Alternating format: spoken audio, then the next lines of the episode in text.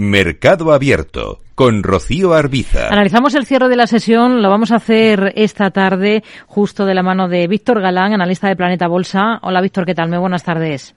Hola, muy buenas tardes. Un saludo a todos. Bueno, ¿cómo quedan las cosas para el IBEX después de esta semana en la que hemos estrenado diciembre?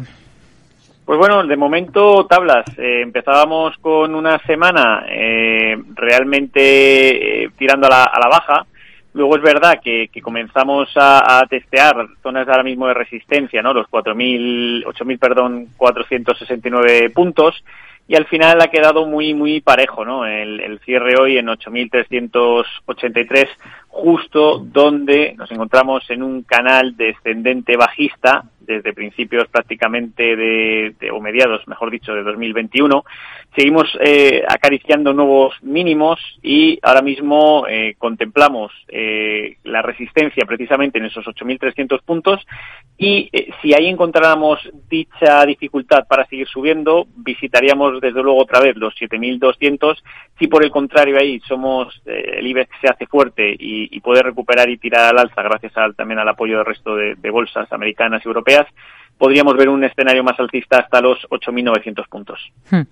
En cuanto a, los valores, hoy hemos estado pendientes de varias eh, compañías, por ejemplo, del tirón que ha tenido en esta jornada, de nuevo movido por las eh, especulaciones de mm, división en dos compañías en Indra, que al final ha subido un 4,77%. ¿Cómo está por técnico ahora mismo? Por técnico es una de las acciones que, más nos gusta de, precisamente del servicio computacional, ¿no? De este sector. Eh, precisamente hablábamos en, esta semana, precisamente en el consultorio con vosotros, de Calix, una compañía americana, y es precisamente Indra una de las que junto a ella mejor está dentro del, sector, ¿no? La, empresa española. Eh, con mucho momentum, con muchísima fortaleza, acariciando de nuevo máximos históricos. Eh, tendríamos que ver una superación de los 11,03 para confirmar sí o sí que efectivamente comienza un rally alcista, pero desde luego los indicadores así parecen mostrárnoslo con varias compras eh, a nivel institucional y haciéndolo mejor que el SP500. Hmm. Además de Indra, tenemos buen tono en una compañía como Fluidra. Más de un 2% ha terminado arriba en esta jornada. Situación, niveles clave ahora mismo para, para Fluidra. Los niveles clave para Fluidra eh, quedan un poquito, un poquito lejos todavía. Quedan en los 15 con 76 eh, aproximadamente. Está cotizando en 14 con 11 aproximadamente. Eh, el problema que tiene Fluidra es que ha caído muchísimo, ¿no? Y está en una tendencia bajista muy clara desde prácticamente eh, hace hace un año, ¿no? Desde prácticamente noviembre de 2021 y todavía no ha recuperado ni ha hecho un suelo claro. Es el principal problema que le vemos a la compañía, que además en los indicadores le acompañan bastantes ventas y lo está haciendo peor, bastante peor que el SP500 eh, que este año pues obviamente va, va bastante bajista. Entonces, eh, salvo que formara alguna figura de acumulación en esos 15,77, vigilaría no perder los 11,94 y, desde luego es una compañía para, para mirar, pero que ahora mismo no está para, para dar oportunidades de compra. En cambio, en el lado de los recortes, en el lado de los retrocesos, tenemos a una compañía como Acciona, que ha recortado un 4,85% al cierre de esta sesión. Em, ¿Expectativas o cuál es el escenario técnico que cabe esperar para un valor como este? Está en una zona ahora mismo eh, bastante lateral, teniendo en cuenta que en el medio largo plazo es, eh, una de las acciones que más nos ha gustado del IBEX y que ha estado más altista. Sí que está ahora mismo bastante más irregular. Eh, buscaríamos, obviamente, soportes en torno a los 189, 186. Buscaríamos también soportes un poquito más abajo de los 162.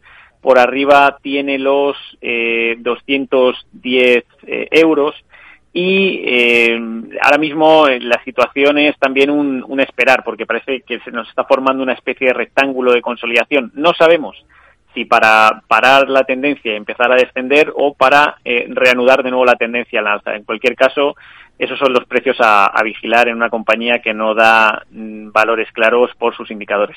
Ha recortado Solaria también con claridad más de un 2%. ¿Niveles clave en esta, en esta compañía? Pues Solaria también, eh, una de las compañías renovables, ¿no? Que en el pasado lo, hicieron muy bien y que ahora mismo está consolidando desde prácticamente eh, enero casi de 2021 en un rango entre máximos de los 30 euros y los 11,84.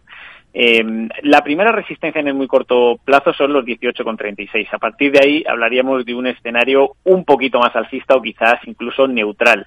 Fue muy negativo en el pasado perder eh, la zona de 19,42 donde hacía soportes para intentar batir máximos y sería muy perjudicial en el futuro que bajase de nuevo a tocar los 12,06. De momento los indicadores eh, bastante neutros y sin ninguna idea clara no es de las que más nos guste del sector. Y para Telefónica, ¿cómo ven las cosas ahora mismo? Ha recortado hoy un 1,5% cerrado a 3,58. Pues Telefónica, eh, bueno, eh, teníamos una situación bastante favorable para el valor precisamente en este 2022, pero de nuevo mm, se ha vuelto a truncar como viene haciendo pues desde hace ya muchísimo muchísimo tiempo y muchísimos años. Ha perdido la media de 30 sesiones en 4,50. Eh, obviamente ahora está en, en, precios muchísimo más abajo, en los 3,23 y debería empezar a formar una zona de acumulación y para al menos tener una perspectiva algo más lateral debería superar los 3,86. Está claro que han entrado bastantes ventas, lo está haciendo peor que, el SP500 y precisamente del servicio de telecomunicaciones eh, no es de las que mejor lo está haciendo actualmente. Víctor Galán, analista de Planeta Bolsa, gracias. Muy buenas tardes. Muy buenas tardes, un placer y nos vemos pronto.